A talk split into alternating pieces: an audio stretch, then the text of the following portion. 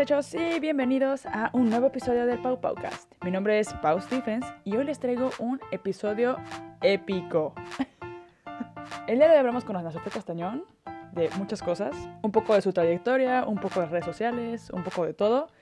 Y la verdad es que este podcast ha sido bastante honesto. De hecho, cuando terminó, terminamos de grabar pensamos como de, a lo mejor, no sé, hablamos mucho, pero siento que al final las dos abogamos mucho por la transparencia y por la honestidad y por literalmente ser quienes somos y decir lo que pensamos sin ningún tapujo. Entonces al final decidimos, sí, como que no preocuparnos por sacar un poco nuestro lado vulnerable. Y pues nada, cualquier cosa, pónganlo en los comentarios, en, tanto en el video de YouTube o en el Instagram del PauPaucast, arroba PauPaucast. Y también pasen a compartir y darle un poco de amor a Ana Sofía Castañón en arroba Ana Sofía Castañón en Instagram. Listo, ya empecé a grabar. Yo también. Pues muy bien, yo también tengo mi agüita. ¡Y! Hay que estar preparadas para todo. porque se me va a sacar la boca de tanto hablar. Oye, espérate, menos mal es agua, porque aquí ya quebró el día y podría ser cerveza. Pues bueno, a ver, vamos a comenzar con la entrevista. Y podemos hablar así, ¿no? Para sonar un poco mejor. Em, vamos a comenzar hablando de ti. Entonces todo va a ser sobre ti y luego ya podemos empezar a, como a divagar en temas interesantes. Pero bueno, estuve estoqueándote un poco en tu web y descubrí muchas cosas interesantes. Normal, es normal, es normal eso. Si vas a entrevistar hay que estoquear. Hay que estoquear. Y leí que eres de Monterrey, que eso también explica un poco como el acento y, no sé, la vibra. Aunque no sé, siento que también es muy tropical. Sí, es una fusión ahí medio extraña. Este, creo que mi esencia es norteña. Es una cosa rara porque me siento completamente como agua, así caribeña, pero sí traigo el norte muy en la sangre, en las venas, en la infancia y en la historia. Ahí está. Pero también viste en otro, o sea, en San Luis Potosí. O sea, ¿no te pasa que cuando te preguntan de dónde eres, como que te... Sí, es un albur. Para mí realmente contestar eso es medio raro porque porque pues sí, nos hemos movido un poco. O sea, yo, mi mamá es de Monterrey y mi papá es potosino. Ajá. Entonces yo nací en Monterrey y sí, claro, tengo ahí como que la madre norteñona y entonces ese lado siempre me ha acompañado. Aunque San Luis lo sigo catalogando un poco como onda norte, ¿no? Digo, aunque es el centro, sí, como... sí es muy norteño. Está en la tierra de, en la tierra de nadie, ¿no? No sé si soy, no sé si soy de, así del centro, del norte, del colinda creo que con nueve estados, entonces está medio raro y tenemos desierto, pero también tenemos la Huasteca, que son cascadas como si estuvieras en Costa Rica, entonces está simpático. Y mi papá pues, potosino, entonces nos fuimos a San Luis cuando yo tenía creo que cuatro o cinco años, pero crecí en rancho, nuestra infancia la vivimos en un rancho. Entonces al final pues ahí, de ahí viene todo. De ahí viene todo. Sí, a mí también pasa que cuando me preguntan de dónde, digo, ¿de dónde eres? Digo, de México. Pero como dicen, ¿de qué parte? Entro en conflicto porque es como, ah, porque yo nací en Los Mochis, mi papá de Los Mochis, pero yo nunca viví en Los Mochis, y luego mi mamá es de Colima. Y luego viví en Ciudad de México, viví en Acapulco ocho años, viví en Irapuato, hice la prepa en Irapuato, luego terminé como en Querétaro, y a mí me gusta Querétaro, y la última ciudad en la que viví fue Querétaro. Pero es como de, güey, es que me preguntas y nunca sé qué contestar porque nunca he vivido más de Sí, o sea, más de ocho años en un solo lugar. O sea, Acapulco... Entramos como en un tema de identidad, ¿no? O sea, ¿de dónde te sientes tú? Pues sí, porque, ajá, yo soy de Monterrey, pero prácticamente mi, mi infancia y mi adolescencia, bueno, infancia sobre todo, fue en San Luis, pero siento que mi identidad es más norteña y después me casé y vivimos en muchas ciudades juntos e hicimos muchas mudanzas. Nos decían los nómadas, los amigos, ¿no? Cuando nos casamos. Y creo que es un tema de identidad, de dónde te sientes tú. Yo me siento completamente norteña, aunque ahora estoy en el Caribe. También, bueno, pones en tu biografía también que tu mamá es arquitecta. Sí, mi mamá es arquitecta. Mi, bueno, de, la, de los dos lados de mi familia como que siempre hubo arte, ¿no? O sea, del lado de mi mamá, por ejemplo, mi, mi, abuela materna, arquitecta, y mi abuelo, este, escritor. O sea, no, más bien mi mamá arquitecta, mi abuela diseñadora de interiores, mi abuelo escritor del lado de mi mamá. Y luego tiene una hermana diseñadora, tiene una hermana, mi, otra tía es este, restauradora, estudió en México restauración de arte, no sé, híjole, cuál sea la palabra la exacta, cuál sea, pero sé que es restauración. Y, este, bueno, y tengo otra tía que es diseñadora. Como que es el lado mucho arte, ¿no? Y del lado de mi papá igual, o sea, pues tengo tías diseñadoras y, y todo así. Mi mamá es arquitecta y diseñadora de modas. Crecí en ese mundo. Wow. Entonces, pues sí, creo que lo, desde pequeño, pues sí. Y siento que es raro porque como que esa generación no era tan común. O sea, como que arquitectura sí estaba, pero diseño, por ejemplo, no era tan... tan... Ya sé, o sea, para mi abuela, de hecho, mi abuela fue creo que si no la primera, ese dato te lo tendré, pero fue de las primeras egresadas del TEC mujeres con una licenciatura de diseño. O sea, híjole, ese, ese dato lo sé porque hace poco tengo una prima este, viviendo en España que, que estudió diseño y así como que está saliendo, está, está, como, está saliendo muy chida, así que tiene cargo como muy importante en el área del diseño allá. Y ella este, mi mamá le mandó todos los libros que eran de mi abuela, como toda esta biblioteca que ya mis abuelos no viviendo, pues dejaron como muchos libros y cosas. Y mi mamá pensó dijo, pues quieren para, para Monse, ¿no? Que está allá. Y ahí salió el tema de que, de que mi abuela fue de las primeras egresadas de, del TEC. No sé claramente si la primera generación, pero sí de las primeras. Entonces, pues sí. Sí tiene que ser, porque yo cuando estudié, decidí estudiar diseño industrial, era una carrera relativamente nueva como a nivel México, ¿no? sé, es como que no existía. Y de hecho yo entré a estudiar diseño de interiores porque no sabía como que existía industrial. O sea, hasta que ya estando en interiores me di cuenta. Y como que sí es nuevo. De hecho, los primeros diseñadores industriales no eran diseñadores industriales, o sea, no estudiaban diseño industrial, sino que estudiaban arquitectura. Y de la arquitectura ya empezaban a hacer objetos para las, o sea, como que se derivaba y luego ya nació la carrera de diseño industrial. Pero sí es como súper nuevo, entonces me parece súper interesante que, que tu abuela haya primero que nada, que todavía tiene una carrera, punto. Siento que eso ya es como... Ya, ajá.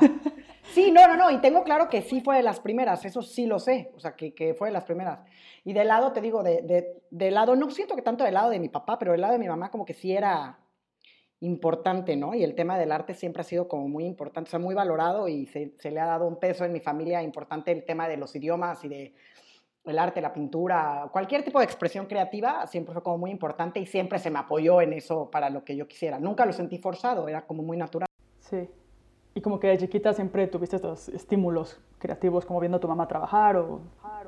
Ajá, o sea, en, realidad no me tocó mi mamá como ejerciendo la carrera de, de, arquitectura. Ella, sí, al final, pues la casa en que viví ya como de adolescente, digamos, que regresé antes de salirme otra vez a estudiar, eh, ella la diseñó junto con otros arquitectos, tenía muy como el sello de mi mamá. Ella no ejerció la carrera de arquitectura, sin embargo, la de diseño de moda sí, tuvo una casa de diseño como veintitantos años y yo crecí más bien en ese mundo, ¿no? O sea, en el mundo de, de la ropa, la moda y, y, irónicamente no queriendo yo estudiar eso, yéndome por otro lado, terminé estudiando diseño de modas. Y pues bueno, pero, pero porque pues sí, en eso crecí. Bueno, ¿tienes aparte hermanos, así como...? Tengo un hermano más grande que yo que no, no, el tema del arte, él sí, o sea, él está en otro, en otro giro completamente. Él es más grande, tiene 41 creo que cumplió, y pues nada más somos él y yo. Ah, ok. Y se llevan como un, unos años, ¿cuántos se llevan? Como cinco años o así. Tres años, me lleva tres años él a mí, ya tengo 37, Pau. Orgullosísima de mi edad, ya no soy milenia Ahorita es más chiquita. Sí, sí, sí, o sea, que soy así como que la colita, como que ridículamente este, tengo esa, esa colita de millennial que claramente no está ahí, pero nos queremos montar al tren de, de eso para muchas cosas. Nada, pero siento que es una, ¿cómo se dice? Como que es una buena edad. Inclusive siento que yo todavía como que rayé como en esa, que no me tocó ser 100% millennial, pero que alcancé, porque yo veo a los niños ahora, por ejemplo, que, que están con, con pues con Facebook o con Instagram o creciendo con esas influencias y digo, es que yo no me imagino mi infancia así, o sea, qué bueno que no me tocó el internet cuando era niña. O sea, siento que recuerdo con cariño mi infancia como esas cosas que siento que ya los niños de ahora ya no, no, no sé cómo lo hagas tú con tus hijos como para... No, no, no, a mí me queda clarísimo, ¿no? A mí me encanta, lo, lo, padre aquí es que nosotros como familia, este, Nacho, mi esposo es de Chihuahua, es norteño también, y él también creció en rancho, ¿no? Su, su, abuelo o su familia del lado de su papá, de su mamá más bien, el, el papá era ganadero, tenían como ranchos y así. Entonces tenemos como que los dos esa onda de que pues, regresar al... Se nos da muy natural el tema de, del outdoors y la naturaleza y todo lo hemos tenido siempre muy claro que la importancia que, que, tiene en el desarrollo del ser humano, la conexión con, con el medio ambiente, la naturaleza y todo. Entonces, pues yo me siento muy contenta y tranquila de tener esa conciencia porque nuestros hijos, este, pues la verdad es que hemos hecho todo el esfuerzo para que tengan ese contacto. Y sí, claramente les va a tocar esta generación del iPad y el teléfono y todo, pero sí, hasta ahora, Ana René tiene 8, Lucas tiene 6. Y, o sea, en mi casa, por ejemplo, no hay tele y, este, y no se usan iPads ni teléfono ni nada. Y no tengo nada en contra de ellos, nada más creo que mientras podamos mantenerlo lo más alejado que se pueda, mejor.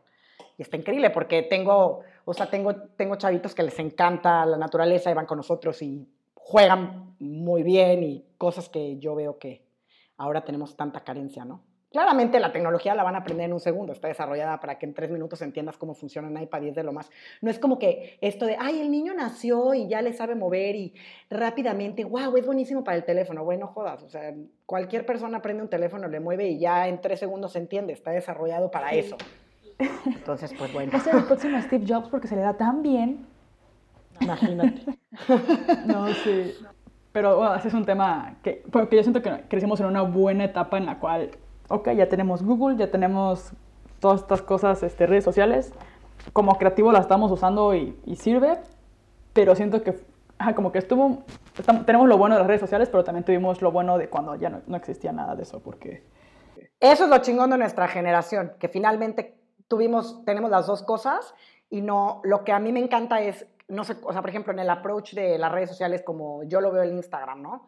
que algo que, que, me encanta y siempre soy como, intento ser lo más abierta y más, este, ay, pues como honesta en este tema y estoy buscando la forma como de, de decirlo más, es que, pues mi entendimiento perfecto de cómo funciona la plataforma, que quizá tienen que ver con un tema de la edad, de la generación que nos tocó vivir y que no me engancho ni me dejo, no, no me dejo enganchar en este tema ni de los números, ni de, o sea, como que entiendo para qué sirven, entiendo que o sea, no estoy peleada con ellos, me encanta que estén ahí, agradezco cada una de las personas que, que me siguen y que, que, me acompañan en el desarrollo y en el crecimiento de mi trabajo, pero entiendo que finalmente pues es un, eh, lo uso como, como creo que, mi manera de usarlo, digamos, la entiendo el por qué es, o sea, entiendo que los números finalmente son gráficas, ya si lo vemos desde un tema de trabajo y entonces entre mayor cantidad de seguidores y más no sé qué, entonces eres más relevante y entonces te al final pues generas una venta y ese, ese approach que me mantiene como tan en el, en el piso, ¿no? De no perder el piso todo el tiempo, de que pues al final no somos, en siento que, no sé cómo explicarlo, pero somos, no somos nadie en este mundo de millones de personas y creo que si te dejas llevar por los números, pues, pierdes completamente el, punto final de lo que es, que no va por ahí. Sí, ah, es un... Oh, ya vamos a empezar a hablar del tema. Quería esperar, o no, Luego volvemos como un poco a retomar como tu, historia. Ah, lo que quieras, retomamos lo que quieras las veces que quieras. Pero el tema de redes sociales que también como que lo toqué un poco con Minerva, también Minerva fue como bien tranquila y todo. Sobre el tema de decir, no, por eso como una herramienta de trabajo, este, y sin ningún problema, ¿no? Y yo, ah, aquí voy a exponer todas mis, mis traumas y mis vulnerabilidades y voy a quedar como una ridícula.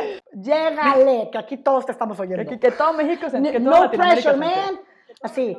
No pressure, we're all listening. Vámonos, toda Latinoamérica tiene que saber lo que piensas. Lo que estoy sufriendo. No, el tema, ah, las redes sociales.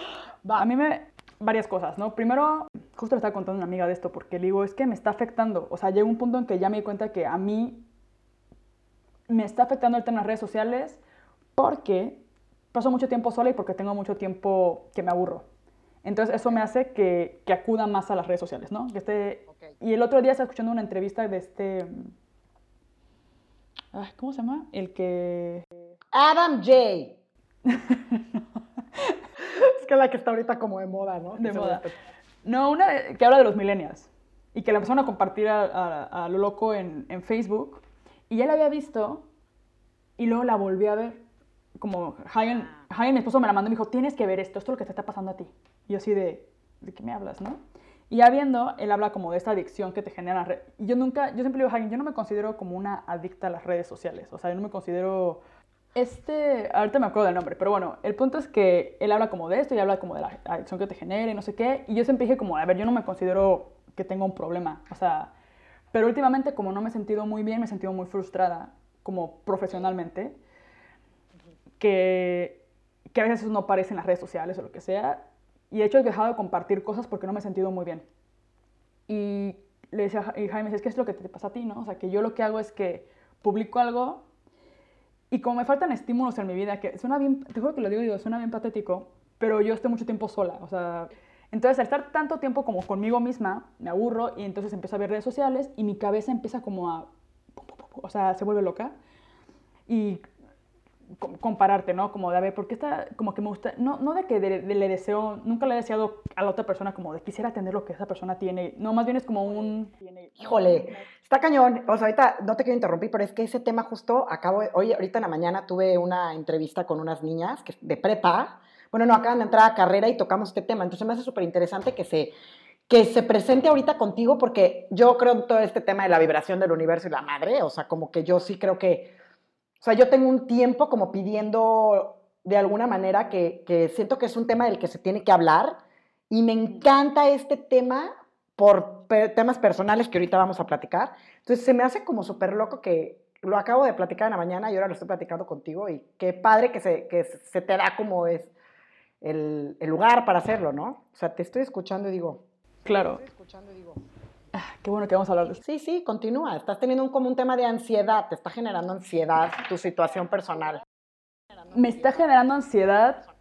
Y yo tengo, yo cumplo 30 años el 20 de noviembre, o sea, dentro de nada. Imagínate, si a mí me genera esto, que, según yo tengo un nivel de madurez más o menos, y me considero una persona segura de mí misma, que, que ahorita no lo parece, pero imagínate un chavito de, de la prepa, que está creciendo con todos estos estímulos, o sea, siento que ahí está más... De hecho, este esta entrevista el, tipo dice como de, güey, es que el teléfono genera adicción, o sea, el hecho de tú ver como que ese shock eléctrico que dice que te da cuando checas Instagram, ¿no? De que checas y te dieron like o ves un comentario, es como de ese momentito que es así, muere, o sea, muere el instante, pero esa emoción que sientes, te vuelves adicto a eso. Y yo me di cuenta que eso me pasa, como, como no estoy haciendo nada, de repente checo ya uno, y, luego llega un punto que ya no te genera nada, que quieres más, que es como de, ah, tengo un like, ya no me llena ya quiero, como que, sí, o sea, lo, cuando, fue cuando me conté como de, güey, sí es cierto, o sea, tengo... O sea, sí tengo este tema. soy Pau Stephens y soy adicta a, a, mi celular y yo me considero una persona como, como que jamás en la vida diría esto en voz alta, pero como me he sentido muy raro últimamente, este, siento que un factor es eso, como el estar, el tener tanto tiempo libre para pensar pendejadas y el otro es, pues, estar que mi única interacción con gente o lo que sea sea por medio de, la, de las redes sociales. Entonces, cuando pusiste en Instagram Stories como lo de, porque tú preguntabas, ¿no? Como de que, oye, pues, tú crees que mi vida es perfecta y algo así pusiste, ¿no? Como de, como que no sé qué piensas tú, si crees que mi vida es perfecta o todo, pero a ver, yo comparto pues mis procesos o lo que va bien, no te voy a compartir mi pelea con mi esposo, pero que te digo ahorita que mi vida no es perfecta, ¿no? O sea, que también tengo... Ajá, o sea, el tema va, o sea, creo que, creo que, o sea, es un tema como súper así, que podríamos abordar y muy complejo y a, claramente a muchas personas nos va a tocar fibras o a quien lo pueda escuchar es como, ¡ah! o sea, porque es algo muy actual, estamos hablando de algo actual. Mi, mi tema con esto y lo que a mí me causa, o sea, tu ansiedad viene de, entiendo tu ansiedad perfecto y como dices tú, o sea, pues es un tema como de adicción, pero para mí es un tema mucho más profundo el tema de la adicción al, teléfono, como que va más en el tema de la aceptación y es como más profundo, ¿no? No estoy hablando precisamente de tu caso, estoy hablando en temas generales y, de procesos que yo he llevado personales como para desde este lado, que ahora ya me siento como del otro lado, lo puedo platicar. Sí, lo que me pasó, por ejemplo, ahí, y como que yo tengo muy claro que, como para qué uso la plataforma de Instagram, ¿no? Este, entiendo que en, eh, entiendo lo que tengo que hacer como perfil, entiendo que es como una marca, o sea, que tú cuando entres, que, que veas mi feed y que, y que pues puedas entender un poco de quién soy, ¿no? O sea, a lo mejor me, la gente que ya tiene un rato siguiéndome a lo mejor verá que mi mente es súper estructurada y que me gusta llevar agenda y me gusta, porque si no, no puedo lograr cosas que, que mis metas o trabajo sobre metas o cosas. Y eso lo llevo de alguna manera también como a mi, como a mi arte o a mi, o a mi estilo, esa estructura y esa limpieza y esas cosas, que aunque pinte muchos colores en muchas cosas o pinte en un momento medio surrealista o así, se va a ver como esa estructura.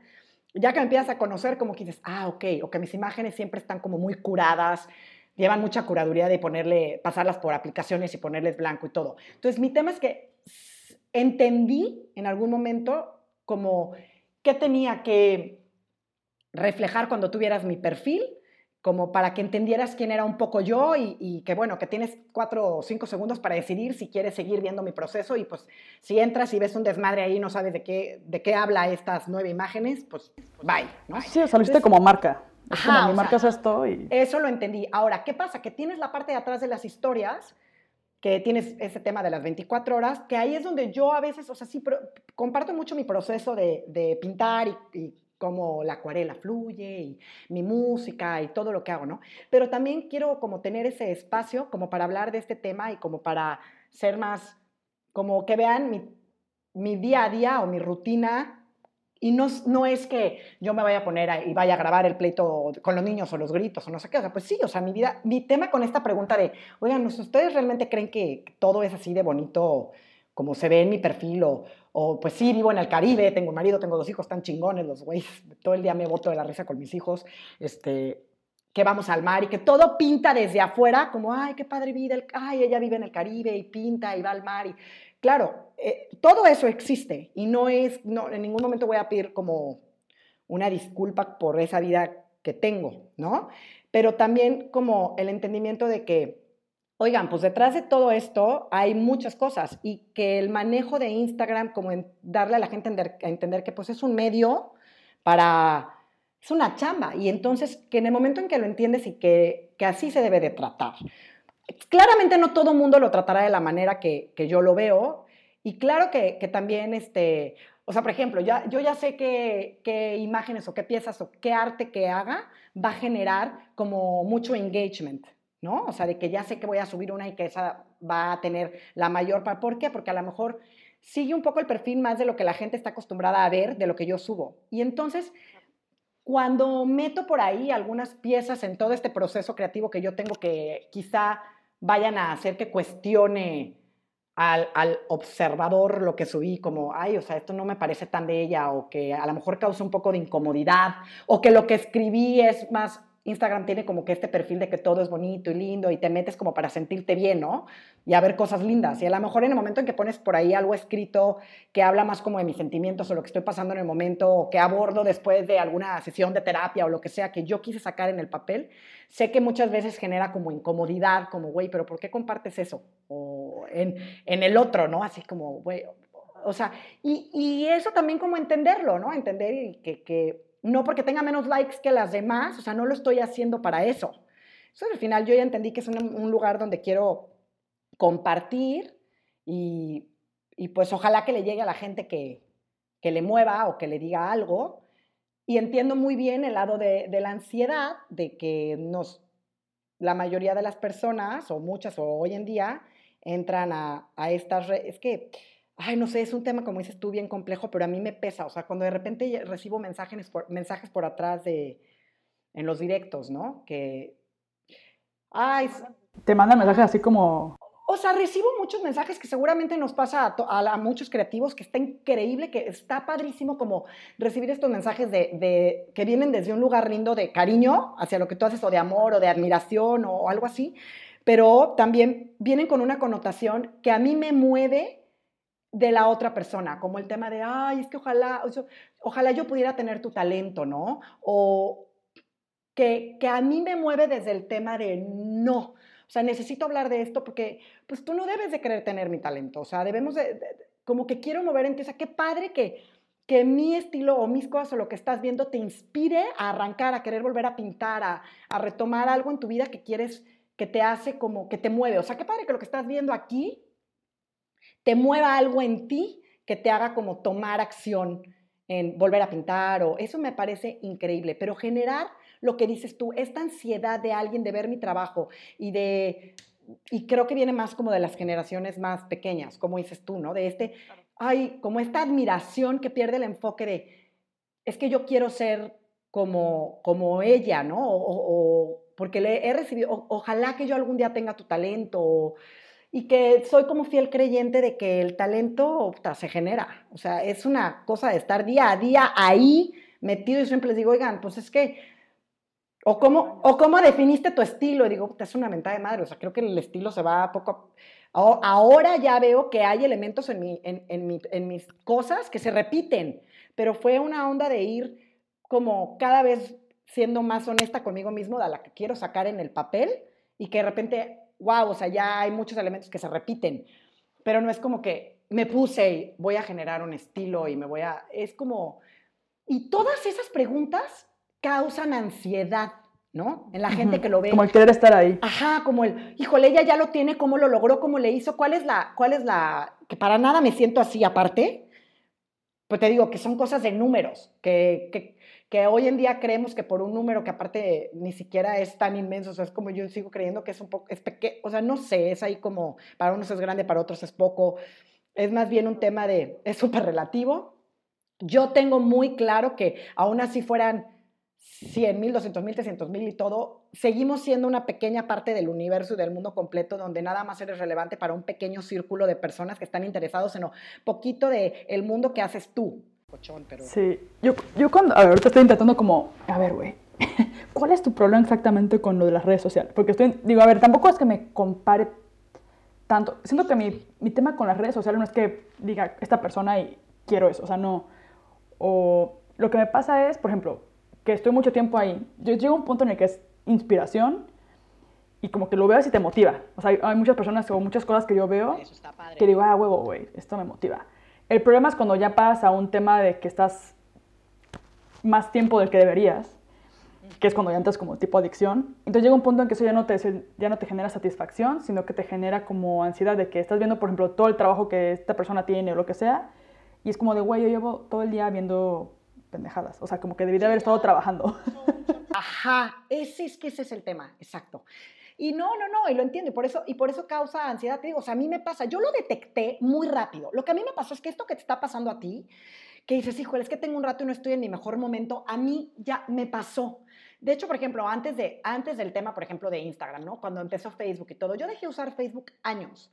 Porque en cuanto salió lo tuve. Y yo lo dejé de usar porque a mí me causaba, por ejemplo, como mucha ansiedad el decir, güey, no a mí, o sea, yo estoy viendo aquí las vidas perfectas de todos mis amigos y mis, todo lo que cada quien quiere reflejar ahí, ¿no?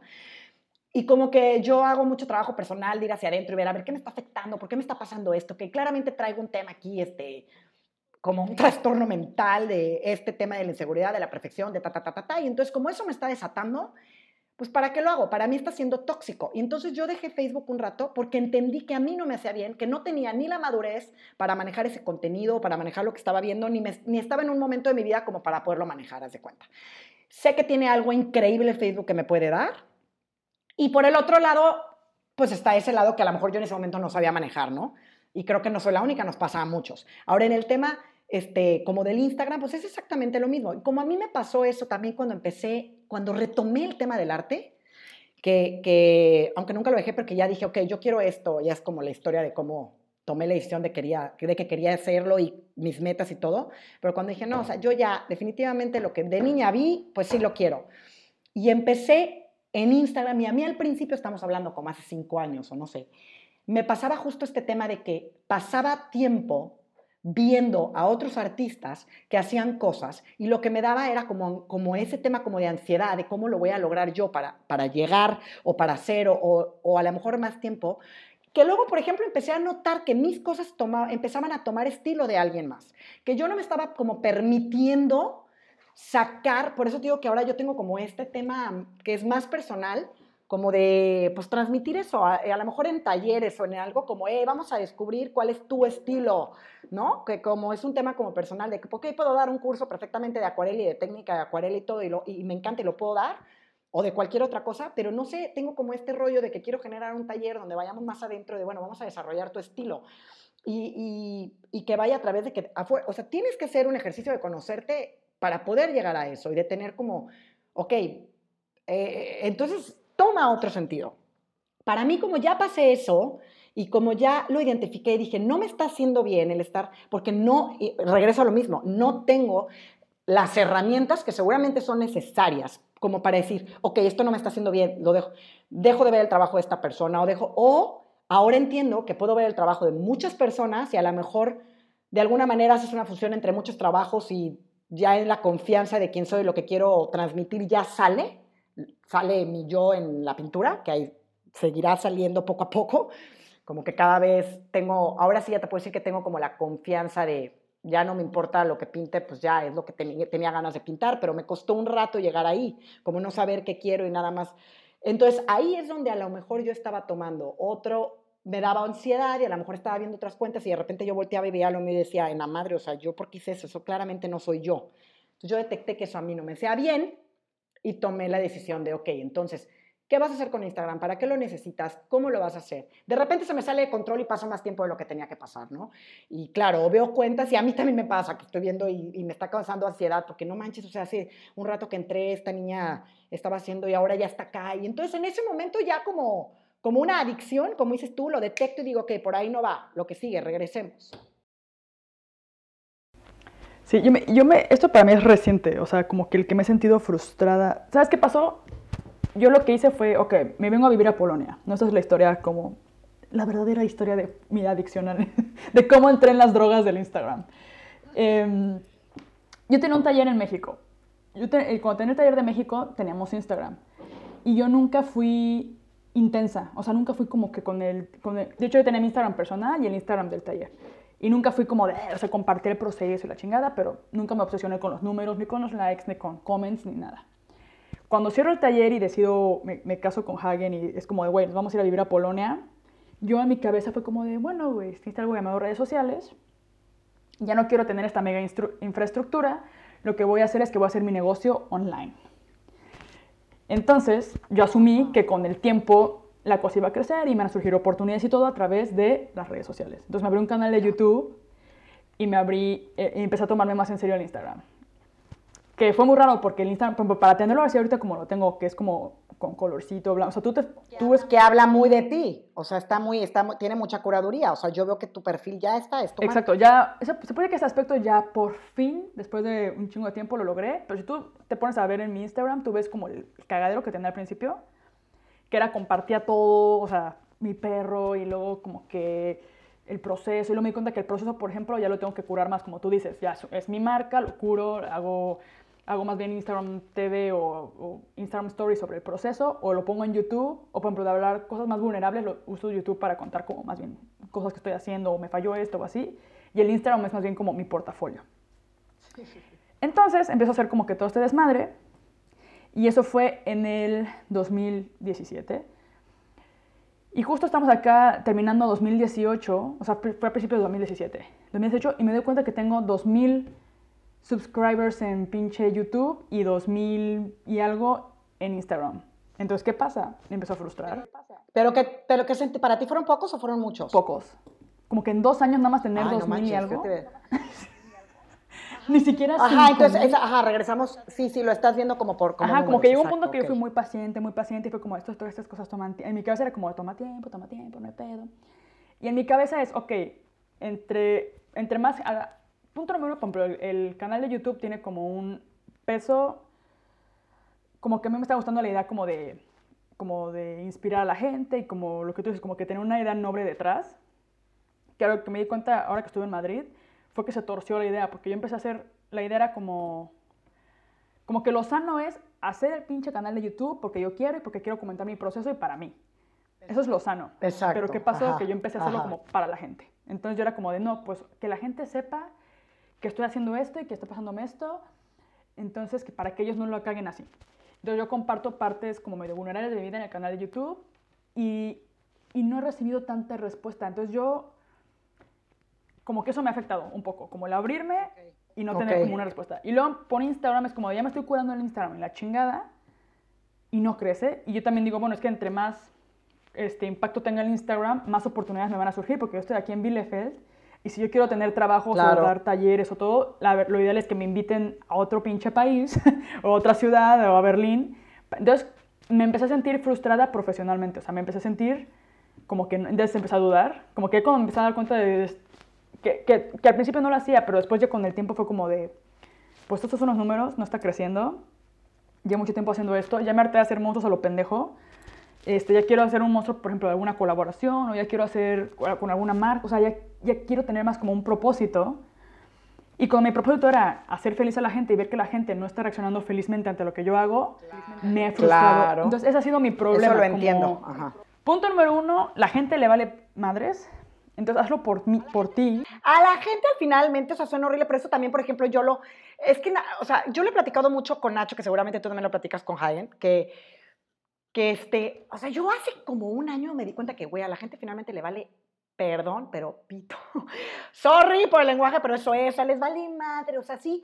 Eso yo lo entendí, por ejemplo, en algún momento que dije, ay, quiero compartir en Instagram como que mi vida para que entiendan de dónde viene mi inspiración. Y le digo, güey, o sea, a la gente le vale madre, al final lo van a ver, o sea, quiere, la gente que me sigue como que quiere ver mi arte, lo que le interesa es lo que estoy haciendo día a día, y sí que padre las historias y conocen un poco de mi personalidad, pero el gran porcentaje que está ahí es porque quiere ver lo que estoy pintando y porque ellos, algo les mueve de lo que hago. Entonces, a lo mejor los inspira, a lo mejor les, lo que quieras, pero porque está, todo el mundo ve, hijo, está bien gacho, pero todo el mundo ve por sí mismo y suena como, ve por sí mismo, ve para sí, digamos, ¿no? Eso es algo que platico mucho con ellos, me dice, güey, al final del día, o sea, vas a hablar con la gente, habla de lo que le interesa a él y vas a tener una super conversación. Y como son como las reglas one on one de hacer amigos, ¿no? O sea, pues suena súper extraño, pero, y luego ya todo se va dando y está muy cagado, pero todo el mundo siempre tiene algo que decir. Entonces, si lo que presentamos ahí no les mueve, entonces vale madre. Entonces, por eso tienes que regresar como al principio de, pues hazlo porque a ti te mueve, o sea, porque a ti es algo que quieres, o, como dices tú, replantearte por qué lo estás haciendo. Y creo que cuando ya lo hacemos por un, como dices tú, bueno, es que duele de una manera personal, que tú te estás exponiendo al mundo, abriéndote de capa, como esto está pasando y que no recibes la respuesta. Pero si al final eso fuera lo que, como el objetivo final, a lo mejor no, no, híjole, no sé, ya estamos jugando medio a psicólogo, pero a lo mejor no nos afectaría tanto si fuera como un, bueno, ahí va y aquí estoy y no importa. Quizá haya, al final, por lo que te escucho, sí hay un, un factor para ti más importante que es hacer cosas más grandes, que como colaborar, conocer otros artistas, este, llevar tu arte a otros lados. Entonces, sí está padre la idea de cómo ayudar, pero realmente creo que tú lo que quieres quizá es como conectar con más gente y llegar a otros lados. Usted hacer comunidad. Hacer comunidad. Y en mi experiencia, lo que a mí me ha pasado es que cuando yo entendí, yo soy súper go-getter, o sea, eso ya lo identifiqué y tengo como un súper, pero digo, ya empiezo a identificar las cosas, ¿no?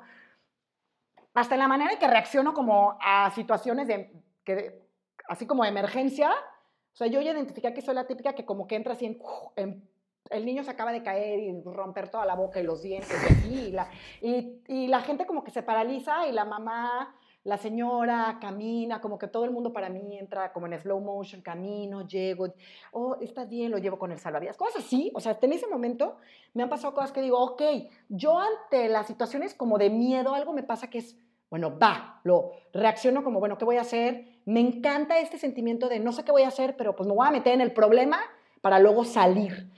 Entonces, he buscado colaboraciones, he buscado, por ejemplo, ahorita, ¿no? Lo que hablábamos del podcast, de que, hey, ¿cuándo? Ya, ahorita en caliente, llego a mi casa en una hora, no sé de qué vamos a hablar, pero es como, pues ya, pasa, pásalo. Si tienes un poco de miedo, yo soy de que afrontalo y viene. Y en las colaboraciones, hay, en mi caso, sean, yo normalmente las he ido a buscar. Y lo que lo que he querido, no me he esperado a que, como que tengo muy claro a dónde quiero llegar en mis metas anuales o qué quiero el año que entra.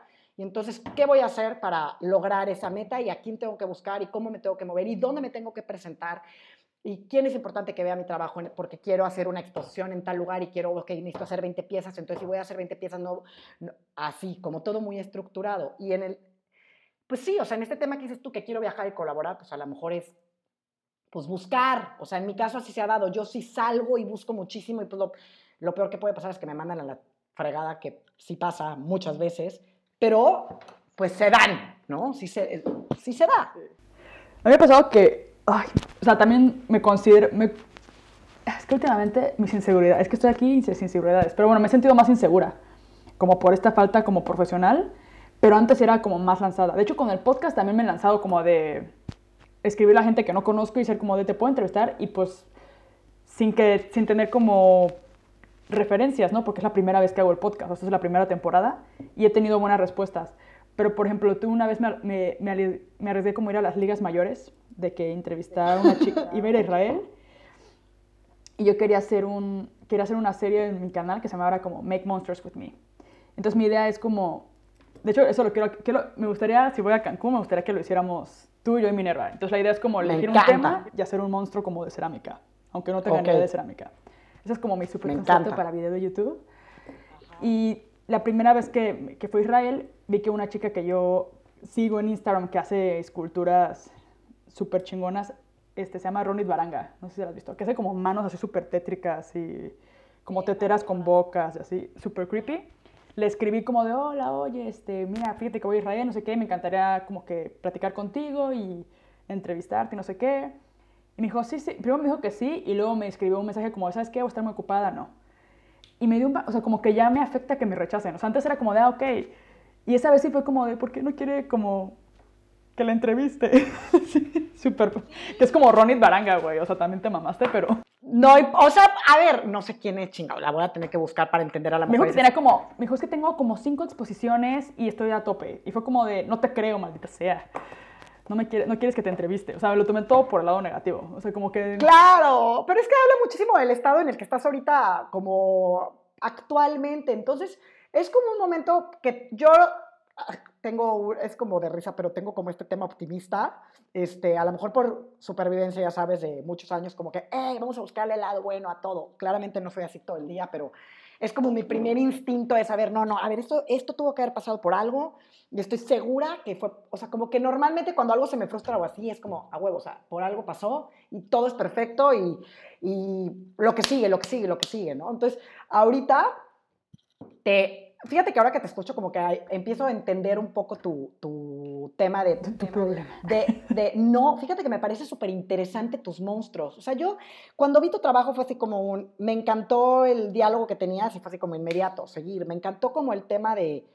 Tienes muchas cosas que decir que estás sacando a través de la, de la cerámica. O sea, yo cuando me meto y, y, y ya leí un poco tu historia, la de tu familia y tu hermano, y cuando me meto y veo estos personajes imperfectos, que a mí me mueve muchísimo, de, de que al final igual yo ya lo, como que lo, le, metí psicología y todo, pero hasta el brillo que tiene, este, o sea, tiene mucho que decir de ti y de tu historia y lo que estás pasando.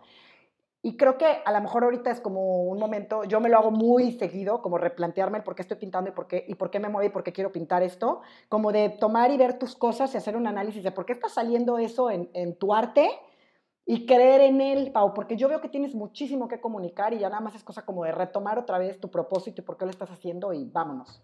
Lo que estoy haciendo ahora, lo que voy a hacer, bueno, empecé a hacer literal hace dos días, es me estoy restringiendo el uso de Instagram. lo que estoy haciendo perfecto. es... Si es lo que necesitas, llega. Sí, es como el tema de... Y también lo que descubrí eso fue que, que güey, como que ya voy a hacer cosas para mí. O sea, por ejemplo, antes buscaba como, ¿qué voy a hacer hoy para hacer un video de YouTube? En vez de, en vez de estar como, o sea, ahora me puse el objetivo como de crear, crear, crear, compartir.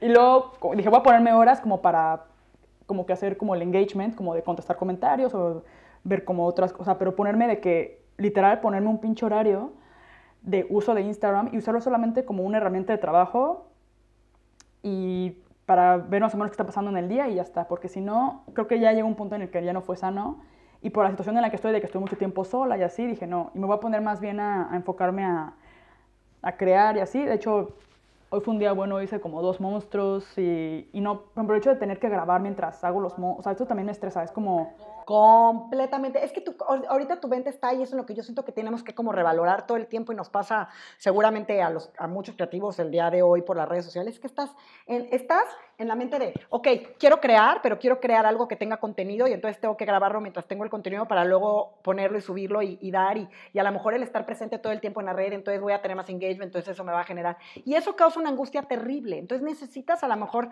como step back, vámonos para atrás, volver a, ¿por qué lo estoy haciendo? Porque finalmente o sea, por ejemplo, en mi caso ahorita, yo tengo un tema de que, a ver, traigo bases de diseño, ¿no? Y yo creo que eso tú a lo mejor lo puedes entender porque sabes crear algo bonito. O sea, yo sé cómo hacer una pieza que visualmente sea linda, ¿no? Y que tenga equilibrio y que los colores y los gradientes y que entonces sea como muy fácil de vender o de, de, de, de posicionar.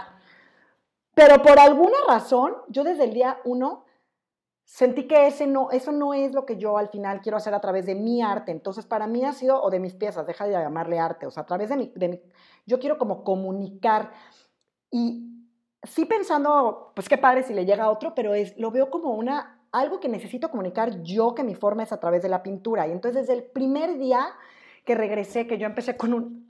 Fue, mi historia es completamente al revés porque regresé a pintar y mágicamente, o sea, ahora digo, híjole, qué padre, pero también ha jugado en mi contra en muchas situaciones, es que pinté este güey, que ahora es como mi, para mi mouse, que es como el retrato de mi gato, ¿no? Y claro, salió muy lindo y te digo, y con este aspecto de, de, lo estético, que lo puedo hacer porque traigo el estudio de cómo hacer algo que sea lindo y estético. No lo pensé, simplemente sucedió. Y entonces hice el retrato de mi gato, que es un personaje que, que yo lo pensé que estaba en una foto del pasaporte, entonces lo vestí y de repente, pum, pum, pum, pum, y empezaron a llegarme pedidos, o sea, lo subí en mi, en mi cuenta y de repente, o sea, no sé la cantidad de, de, de personajes de esos que hice, hasta me salió la, la, oportunidad de hacer una vajilla con unos personajes de, que hice hace como dos años y bueno, siempre supe que no era el, el, camino que yo quería tomar de hacer cosas que nada más fueran lindas. Y, y no es que tenga absolutamente nada de malo, yo, yo, sentía que tenía que comunicar algo más allá de eso para mí. O sea, el crear algo lindo no nada, eh, no nada más era como mi terapia, digamos, ¿no? O sea, era, ok, sí, pero quería ahondar más como en mis sentimientos. Y ese es como, para mí todo el tiempo y todos los días y cuando me despierto es como, quiero poder lograr el, lo que tengo, poderlo expresar de alguna manera en el papel. Y para mí, aunque a lo mejor pinte algo lindo en rojo, sí está expresando a lo mejor una emoción, pero de alguna manera siempre caigo en que quiero algo con simbología o con medio más como a lo mejor tirándole a surreal o así, porque como que hay demasiadas cosas en mi mente o locura que quiero como poner ahí. Entonces retomo ese tema de no nada más hacer, como, ¿por qué lo estoy haciendo? ¿Por qué de repente hice algo que no?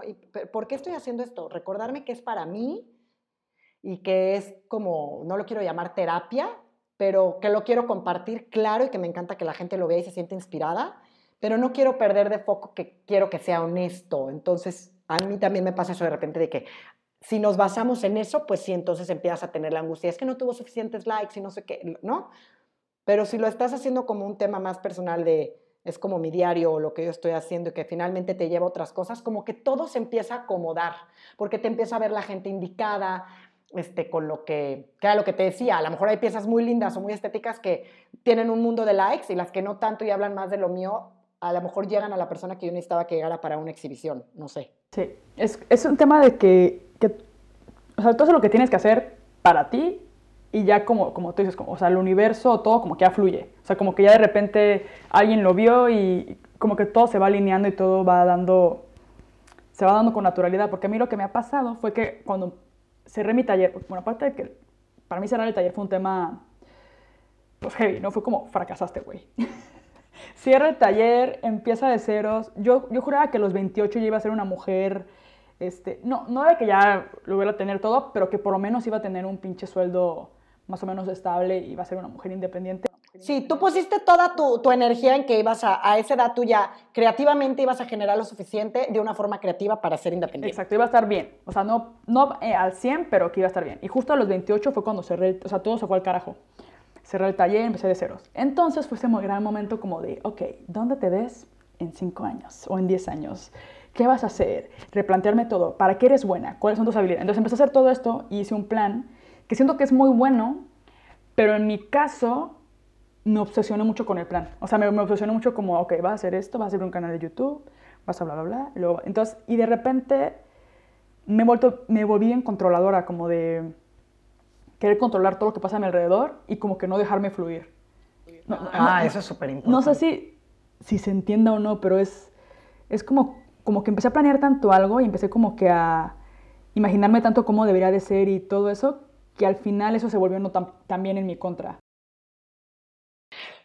No, sí, te entiendo perfecto. Lo que pasa es que, claro, yo, si algún día deciden tener hijos, este, y está dentro de tus planes, creo que yo la como superventaja que tengo ahí sobre, mu sobre muchas cosas o personas, digamos, es que de ese lado, eh, cuando formas una familia, te, o, o, bueno, o sea, no sé, te das cuenta que todo es tan... O sea, aunque yo pueda tener un plan, Sí, o sea, empezando cuando son bebés, está lista y el niño se... No sé cuál sea la palabra fina para decirlo, pero hay que cambiar el pañal. Entonces tú ya ibas súper así al plan y súper lindo y entonces había que cambiarlo. O sea, desde esa tontería, todo empieza, te empiezas a dar cuenta que no tienes como que tantísimo control Y a mí lo que me pasó es que me di cuenta que, bueno, pues, o sea, también lo hablaba en la mañana con estas chicas, a ver, chavas, o sea, sí, tener un plan está increíble, pero la adaptación es mucho más importante. O sea, tú tienes un plan, como dices, que a ti, te, o sea, lo tienes ahí, te empezaste a ser como muy controladora.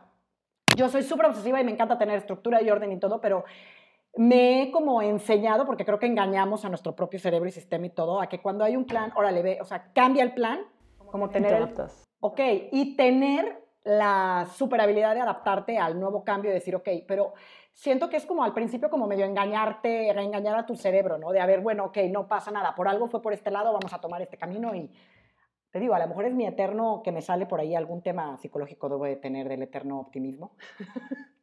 que digo, ok, por algo pasó esta jalada, no sé, pero la adaptación me parece igual de importante que, que el plan a cinco años, ok, tengo este plan, ¿cómo voy a llegar a él? A lo mejor tú pensaste que ibas a llegar con el canal de YouTube y en el camino, como ahorita te estás dando cuenta que igual y tu energía se tiene que enfocar en otra cosa, pero tu final, al final en los cinco años a lo mejor te ves en el mismo lugar. Todo está por algo, o sea, hasta a mí ahorita me empieza a dar como que el sentido de, güey, ¿por qué estudié diseño de moda, no? Que durante un rato fue así como que, oh, eh. o sea, terminé y sí, qué padre, y aparte como era super nerd, me iba raqueta bien.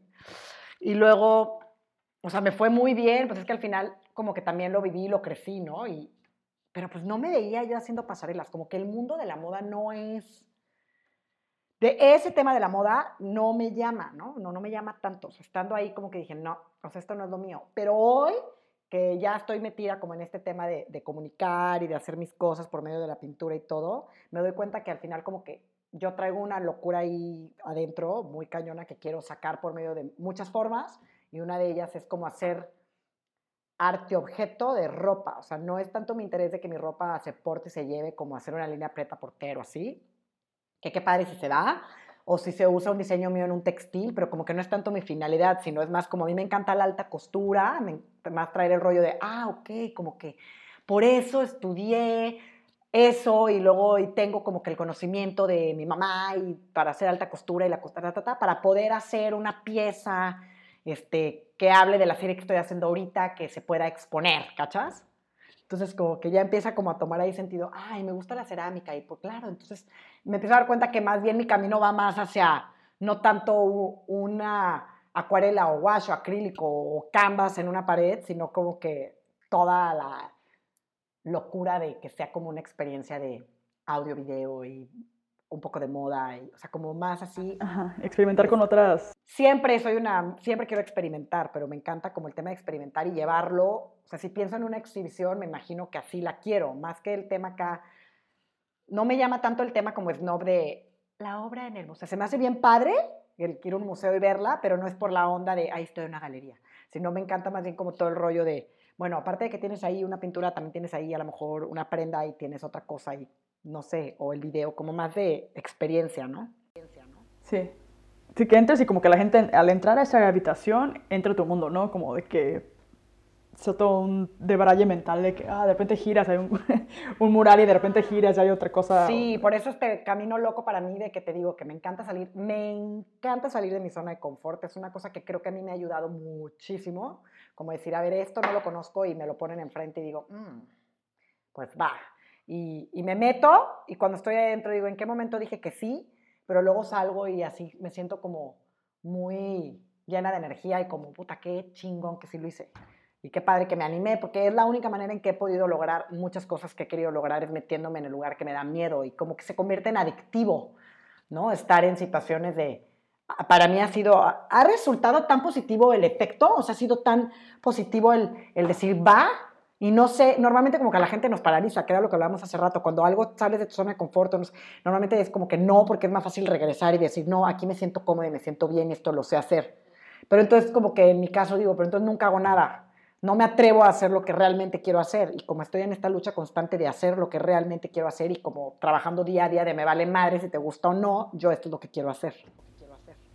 Sí, porque tu cabeza sí va como que evoluciona. O sea, como creativo no te puedes estancar en una sola cosa, sino que tienes que ir explorando otras cosas para que se vayan abriendo nuevas puertas y, no sé, te vaya entrando inspiración como de otras maneras. Ajá, y siento que si pudieras, o sea, siento que es una decisión. O sea, yo pudiera haber dicho, ¿sabes qué? Sé que esta serie la vendo súper bien y para qué, o sea, ya sabes el caminito, ya sabes la fórmula, sigue haciendo, replícala mil veces y seguramente con eso te va a caer lana porque ya me está cayendo lana con esto, entonces síguelo haciendo y, y, y algo en mí me dice, no, ni, o sea, tengo que seguir evolucionando, pero es como mi locura de siempre estar, quiero, quiero más, pero no me refiero a que quiero más, de que quiero más, así, de, no va tanto ni por el lado económico, ni, como que para mí, en mi persona, quiero más, quiero siempre estarme poniendo como en situaciones, siempre digo que incómodas, que resulta así medio raro, pero sí me gusta esa sensación de tener el approach de buscar a alguien que no sé qué me va a contestar y, hey, vamos a hacer algo juntos. Y como que a mí me gusta mucho esa incomodidad de que él y yo no tenemos nada que ver en nuestros estilos y vamos a ver la manera de lograr colaborar y tratar de que fluya y que, no sé, me gusta. Me gusta. ¿Sientes que tiene que ver con que ya tienes como más o menos claro como que quién eres, tu estilo y esa confianza en ti misma que te ayuda a como que adaptarte o aprender más fácilmente como en las diferentes situaciones, porque siento que hay que ser muy, conocerse muy bien a uno mismo y ser muy seguro de sí mismo para poder decir, ok, me, me lanzaron este proyecto, no tengo ni idea de pintar murales, pero lo voy a hacer. ¿O crees que es este, o sea, sí creo que es una combinación de varios factores. Por ejemplo, en mi caso, o sea, yo no puedo hablar por todos, pero en mi caso es más bien como que te, te platico como que este tema de que tengo un objetivo final. O sea, yo no, no es que tenga claramente, para mí no es, quiero estar en cinco años en este museo. Son como imágenes, ¿no? O sea, yo sé, por ejemplo, y ahorita es como de risa porque como que digo, ok, en este año me voy a enfocar en esto, y en este año me voy a enfocar en mi tienda en línea, y en este año me voy a enfocar, y luego, claro, pues es que a lo mejor luego me doy cuenta que es un año y es muy largo para una cierta cosa. Pero creo que cuando tienes como una idea más o menos de hacia dónde vas o cómo te ves, yo he aprendido que no es tanto que me vea en tal museo o en tal festival o en tal, pero sí sé que, bueno, ok, desde muy chica me encantaba el tema del arte urbano o ya vemos de graffiti, ¿no? Me encantaba, yo me acuerdo que como a los 14 años, este, yo pasaba por en San Luis y veía las calles y las veía todas grafiteadas porque ni siquiera existía como el tema o sea, claro, ilustración o gran formato sí. O sea, nos podemos ir al muralismo en la época de Rivera o así, pero no es lo mismo que hoy, sino ya llevar como el arte, eh, el gran formato a la pared. Cuando yo tenía 14 años esto no se daba, era más bien como el tema del graffiti y el tagging así, ¿no? Y me llamaba mucho la atención y me acuerdo que yo platicaba con papá, le dije, imagínate qué padre que a esta gente se le diera un espacio para que viniera y pintara. Y en esa época mi papá como que lo agarraron como un proyecto y lo hicieron. O sea, yo tengo ese recuerdo de que al final se hizo algo así en, una, en la ciudad donde invitaban a los chavos y les daban un espacio de pared, iban y pintaban y luego hacían como convocatorias y concursos y cosas así. Y aunque no crecí queriendo ser, ni siquiera pensaba yo en el tema gran formato muralista, yo sabía que eso me gustaba. Entonces, ahora que retomo el tema de pintar o que digo, ¿sabes qué?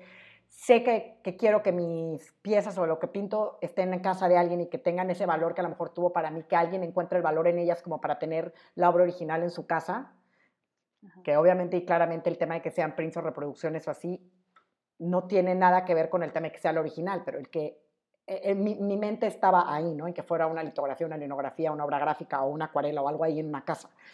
Este, no tenía yo este tema del muro, pero ahora que lo retomo, esa parte de mí de niña que yo que, que lo veía y me gustaba y ese acercamiento, sabía como que, que yo que quería hacerlo. Y no fue tanto para mí como una moda que ahorita está como que todo el mundo queremos pintar en la calle y ya como que te valida como pintor o no sé qué está pasando, que es como una moda, ¿no?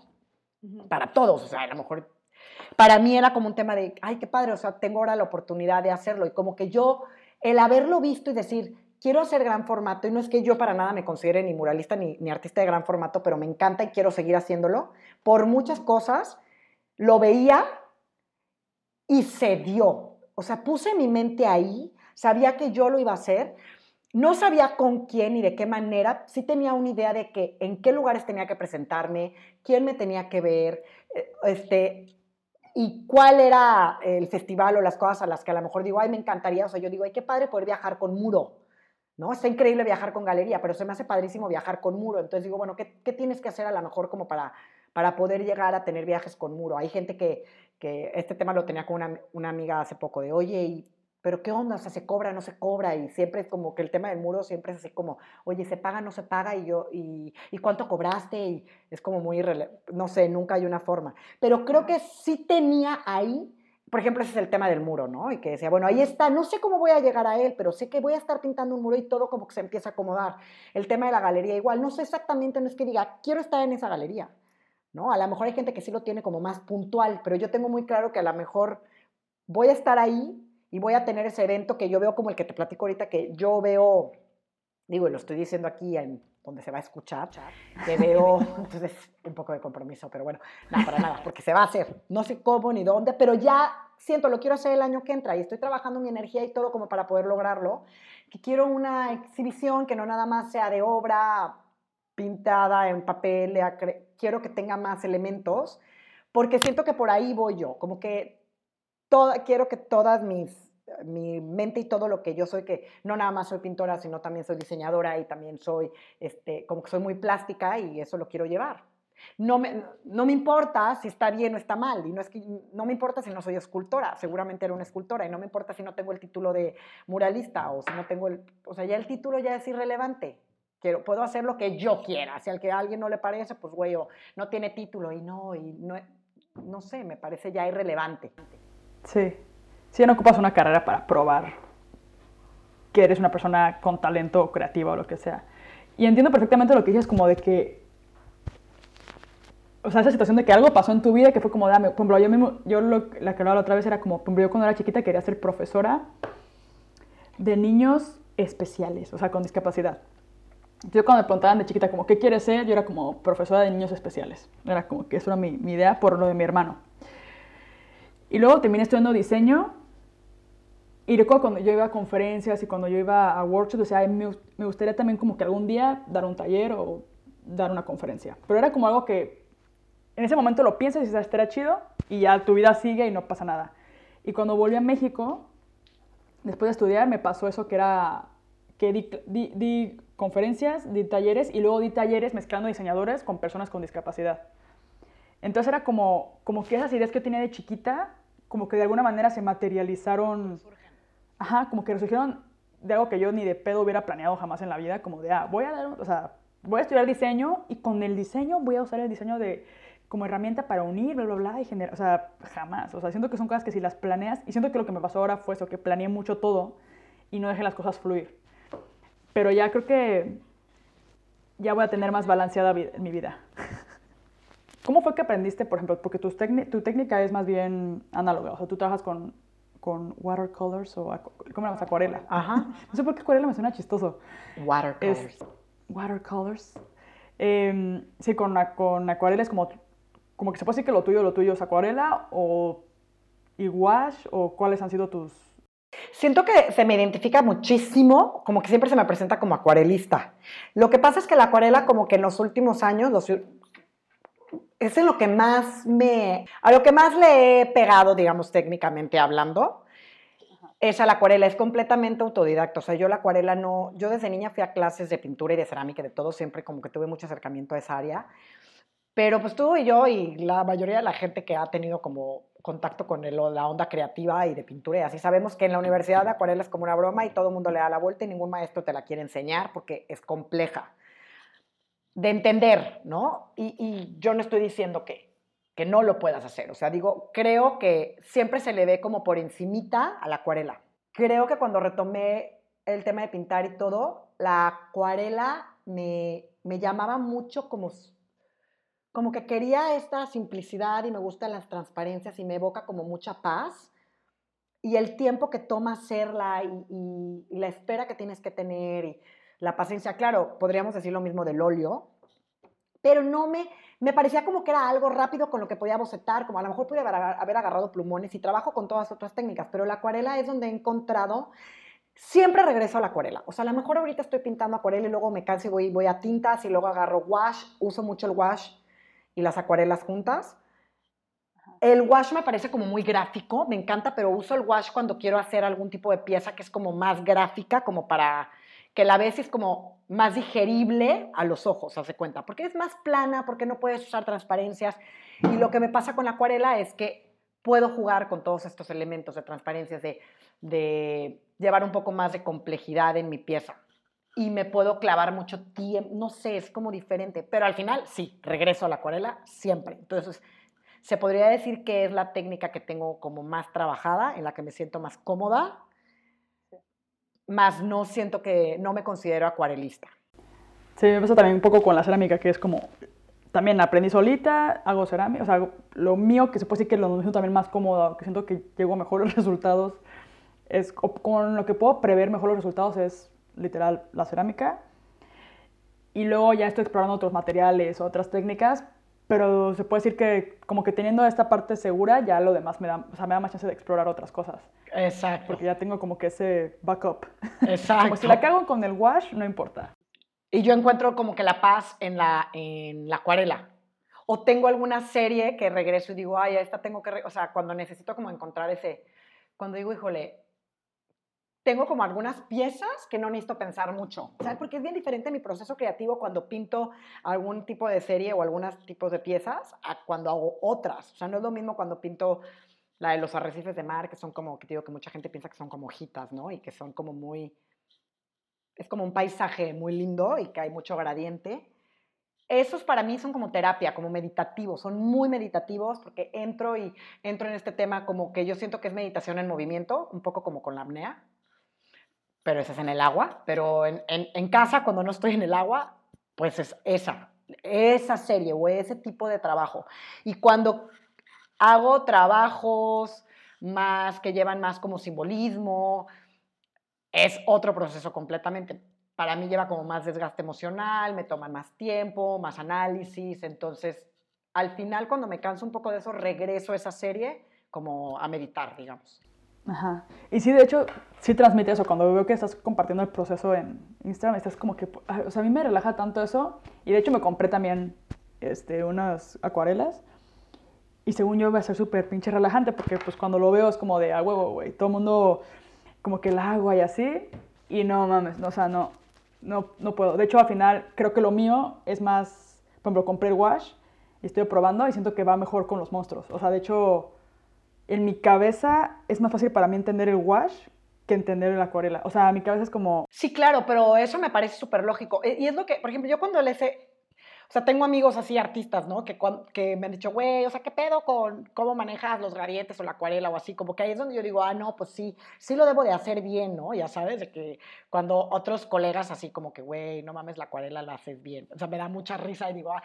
Y de repente no te sales del margen, es como que ves que vas como que rellenando la mano y yo veo que el, el pincel y para mí es como de wow. O sea, pero sí, ya lo dije como, güey, sí tiene, o sea, sí es difícil. O sea, lo que pasa era lo que te decía, que eh, como que a la acuarela nunca se le dedica el tiempo que se le tiene que dedicar cuando estás estudiando arte o así, porque mucha gente cree que es como muy, la acuarela de antes era como muy, ya sabes, la onda japonesa o el paisajismo o china, así de que, ay, el flow del agua y es como muy libre, o los rusos, ¿no?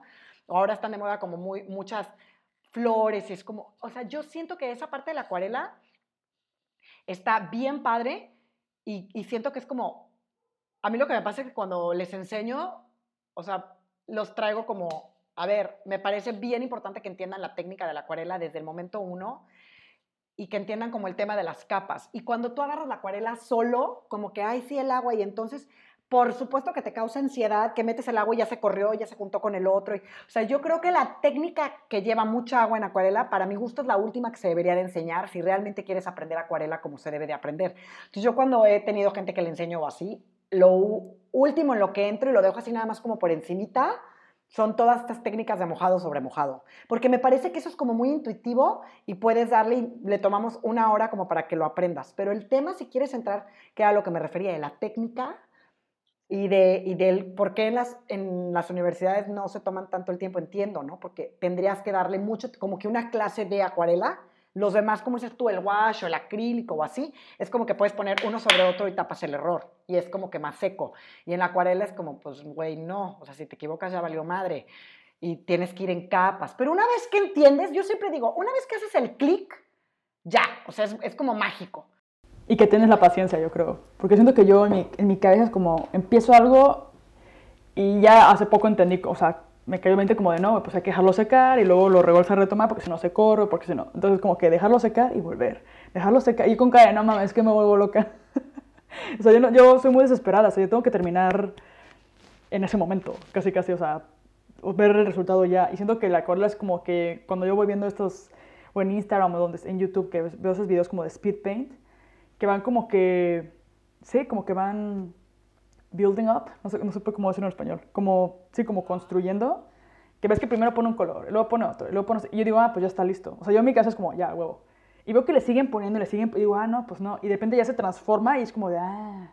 O sea, te digo, no, pues yo no puedo hacer eso. Como, sí, sí requiere de paciencia, pero también lo vas entendiendo y, sabes que pintas un lado y luego te mueves al otro y luego al otro y puedes ir como fluyendo muy rápido, pero tienes que ir brincando despacio. No, siento que yo ya me di cuenta como de, luego te llevo mis acuarelas para que tú las uses porque ahorita me compré las más pinches caras, Sí, así es que, güey, yo voy a comprar porque estoy aquí en Alemania, las Me compré esas, güey.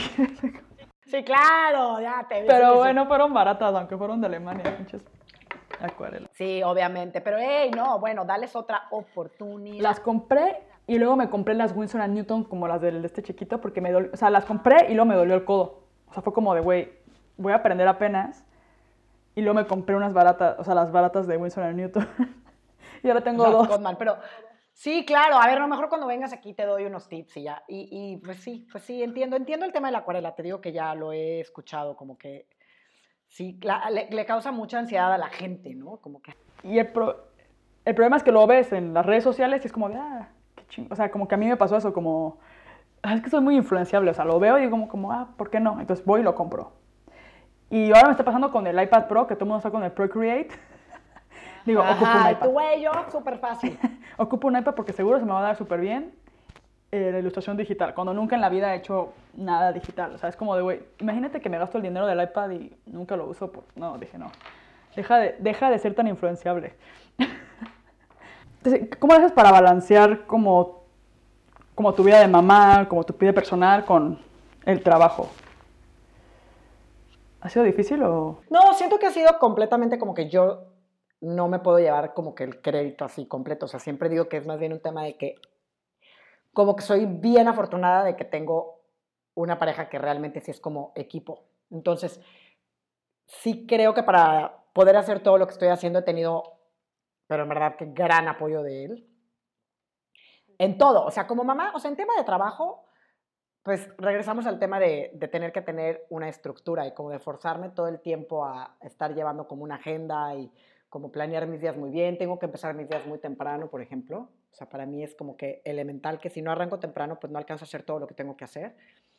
Porque si en la tarde prefiero no tener nada que hacer con esto para poder estar con, con mis dos amenazitas. Y, y, creo que va a un tema más, más bien como por ahí, como un tema de estructura y de, y de horarios, ¿no? Y pues que al final del día Ignacio siempre me, me apoya en, en muchísimas cosas. O sea, que si tengo que salir de viaje por algo, que si mañana voy a ir a México y regreso dos días, él se queda con ellos, que si tengo que hacer un viaje, que voy a pintar un muro una semana fuera de Cancún, me dice, va, déjamelo si no hay bronca.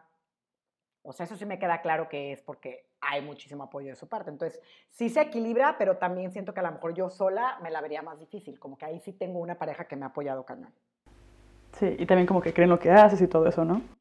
Sí, por supuesto. Y que lo entiende, porque él siento que él como, como músico, aunque ahorita no vive de eso, pero durante mucho tiempo estuvo como metido en, digo, o sea, sí fue músico mucho tiempo, lo entiende perfecto y respeta mucho como mi espacio creativo y mis momentos y todo. O sea, de hecho aquí la puerta de mi estudio normalmente está como, es como broma, pero ni él ni los niños entran sin casi que autorización. Y no es así en un plan de, no, puedes entrar, pero saben que estoy como en mi espacio y ellos saben que Aquí adentro es un espacio zen donde yo entro y prendo mi vela y mi aromaterapia y mi música y trabajo y, pues es, si quieres entrar tú como, como hijo, o sea, entras pero a hacer algo creativo.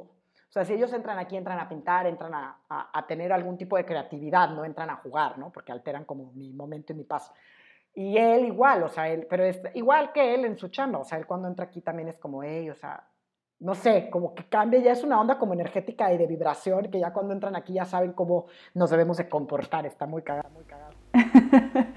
sí, como que se entiende que hay, que es tu, es tu trabajo, o sea, es como que estás en tu oficina, entre comillas, ¿no? Exacto, exacto. Y que, y que, sí sería, o sea, y que sí es así, o sea, ellos sí lo ven como un trabajo. Y eso está bien. Claro. Sí, porque es, es más fácil cuando tienes ese, ese apoyo de que creen en ti y, creen en lo que haces, digo, cuando se toman en serio, lo, porque aunque sea algo creativo, y siento que yo también tuve la suerte de eso con Hagen. O sea, Hagen estudió finanzas y economía. O sea, él trabaja en una empresa, es súper godín, o sea, nada que ver. Pero me encanta que como que intenta. O sea, yo cuando le cuento así cosas de mis traumas de Instagram lo que sea, él como que intenta entenderme o intenta... Aunque no es su mundo. Te tenía así como empatía de que yo ni lo uso, güey, pero, pero bueno. tienes una adicción. Qué divino. Pero sí, ha sido como que siento que es importante. Que a veces es difícil, ¿no? Para, otros, para otra gente cuando de repente me llegan comentarios como es que mi familia me dice que no haga esto o que me voy a morir de hambre o que no sé qué. Es como, como que no los, o sea, es, es, difícil para alguien arrancar algo creativo cuando tu familia o tus amigos están como que, que eso, no es, eso no es un trabajo o eso no es no sé qué. Entonces, si tienes la suerte, digo, lo puedes lograr de todas formas y yo creo que es tener confianza en uno mismo y hacerlo, pero siento que cuando tienes el apoyo de alguien es como mucho más fácil. O sea, sí es una gran ayuda como entender más. Si alguien confía en ti, es más fácil para ti confiar en ti mismo. No, sí, por supuesto. Y cuando tienes pareja, pues mucho más. O sea, si no, de, si no sería como que la mujer que nada más está jugando a pintar. Y en mi caso, pues para nada es así, no es como que, ay, ahí tienes tu hobby de las pinturitas. A pintar. para nada, no, no, no, no, para nada. O sea, él le toma la, la, de hecho, él toma la seriedad muchas veces mucho más que yo. Y a mí eso como que me da mucha, se me hace bien padre, que yo a veces tengo como logros que no me doy cuenta hasta que, ya, que él me dice, hey, güey, o sea, buena onda, date cuenta de lo que está pasando. O sea, tú habías dicho que querías esto y no le has dado la importancia que... Y yo, ay, la madre, tienes razón. O sea, no le había dado la importancia que tenía. Y él como que siempre está ahí de, eh, no, o sea, ya, ve, ya hiciste esto y aquello y no sé qué. Y yo, ay, como que a mí se me van pasando en friega como mis retos, ¿no? Papá, este, ok, ya, el que sigue, el que sigue. O sea, eso también está de la chingada porque como que siempre, siempre quieres quieres más y a mí me cuesta como disfrutar el momento de, ay, ok, estoy aquí en la exposición, qué padre que yo quería. Y él es como, ¿ya te diste cuenta dónde estás? como que siempre me está ahí y eso está. Como que recordando de ser agradecido. Ahora, Nacho se dedica también a un tema de las, sí, y él tiene, está también en el tema de las redes sociales, o sea, tiene, tenemos ahí una empresa y todo, pero él hace, hace marketing, entonces, también ese es otro tema, que el, que el entendimiento, te digo que de las reyes, de las, de, las leyes, o que la, de las redes, este, está aquí, o sea, de cómo, de cómo, pues, qué es realmente y cómo se mueve y, y, y el entendimiento de, pues tiene, tenemos que conectar más allá de lo que vemos en Instagram. O sea, en verdad que no es todo. Y como por salud mental, no lo puedes dejar nada más ahí. Porque pues sí, sí, sí, sí te puede llegar a pegar. Entonces mejor no ponerle tanto peso entendiendo qué es lo que, lo que puede ayudarte. Algo que quieras añadir o compartir o, no sé, a, a, a, los, a los radioescuchas que, que no sé, algún consejo que se te ocurra, que quieran lanzarse algo así de loco, como lo que tú estás haciendo? Híjole, no, como dices tú, ya se alargó muchísimo y seguramente todo lo que pueda decir ya lo dije. Cierren Instagram, ¿ok? Así, ya. No, para nada. O sea, pues, para, o sea, mi mensaje siempre es como, pues, tener como que trabajar muchísimo en, el, en, nuestro, en nuestra persona, o sea, seguir trabajando en nosotros para tener el valor de salir al mundo como realmente eres. Y si eres una este, loca que hace monstruos y, pues sélo, sé la loca que hace monstruos ahí en Instagram sin que te importe, sin buscar, o sea, finalmente todo lo demás se da, es como que siendo tú, te, va a llegar la gente que, que, que, quiera ver lo que tú estás haciendo, siendo tú. Entonces, eso, como que no, no, si, vivimos con el tema de querer puro complacer y complacer, y eso me lo digo a mí misma, ¿eh? es como terapia para mí también tengo ese tema yo como de complaciente, pero como ser nosotros y que la gente indicada va a llegar y la gente que le guste lo que haces va a llegar y pues ya estuvo y un poco como de estructura y de meta, así que la creatividad hay que trabajar. Y si no llega, pues no importa, ¿Qué es lo que tengo que empezar a pensar. No, claro que no, no como que si no llega no importa. No, no, no. Pues si no llega no me voy a deprimir como me... No, no, no, no, no, no, eso no es el mensaje, chavos. No, es, es, que, es que si eres tú, o sea, al final es, que depende que sea lo que quieras, pero que todo se va a ir dando cuando empieces como a creer en ti, en hacer tus cosas y, y realmente creer que estás haciendo algo que a ti te está moviendo y que realmente hagas lo que a ti te mueve. Esa es la clave, porque como lo de, tienes que ser tú, tienes que ser tú, yo decía, no, pues es que yo sí yo soy yo. O sea, sí he estado siendo yo en mis redes, pero creo que aquí la diferencia es que he estado siendo una yo insegura. Y como que se transmite algo como que esa misma inseguridad que he tenido no ha transmitido lo que quiero transmitir realmente, ¿sabes? O sea... Sí, es que a lo mejor no lo estamos viendo los demás como tú crees que lo vemos, pero es que finalmente es como que la, eh, el mensaje que le estás mandando al mundo es, al final es como tu inseguridad, aunque yo no haya a lo mejor detectado eso, esta parte de ahí, o sea, como que eh, es como... Este podcast ya lo dio a descubrir todo.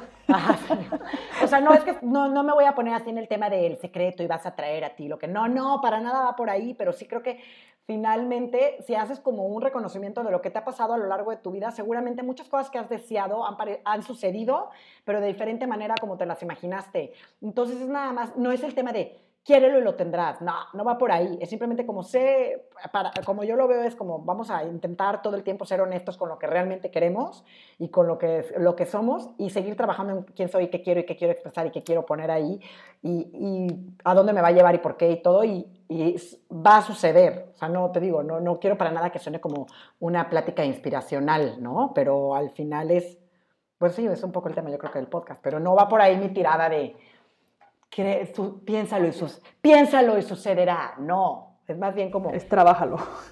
Ajá, una, o sea, sí, ve y, si quieres algo, ve y búscalo, no te esperes a que llegue nada más porque quieres que va a suceder, como que ten el empuje de hacerlo, organízate y hazlo, pero también es que pues puede llegar de diferentes formas, no, no tiene que llegar específicamente como tú creíste, creíste que iba a llegar y, y, al final regresar como a estarte cuestionando, ¿no? Lo que, estoy, lo que estamos haciendo, yo me lo cuestiono todo el tiempo, esto es lo que quiero, lo que quiero, o sea, voy por el camino que realmente quiero y que me está ayudando a mí, me está beneficiando en mi sentimiento, porque a lo mejor luego hacemos cosas, como dices tú, que ni siquiera personalmente me están beneficiando.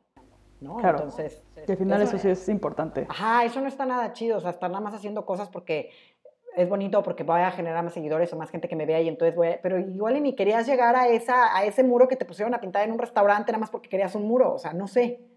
Y terminaste haciendo algo que, que no tenía nada que ver con lo que tú aspirabas. Ana Sofía Castañón. Señores y señores.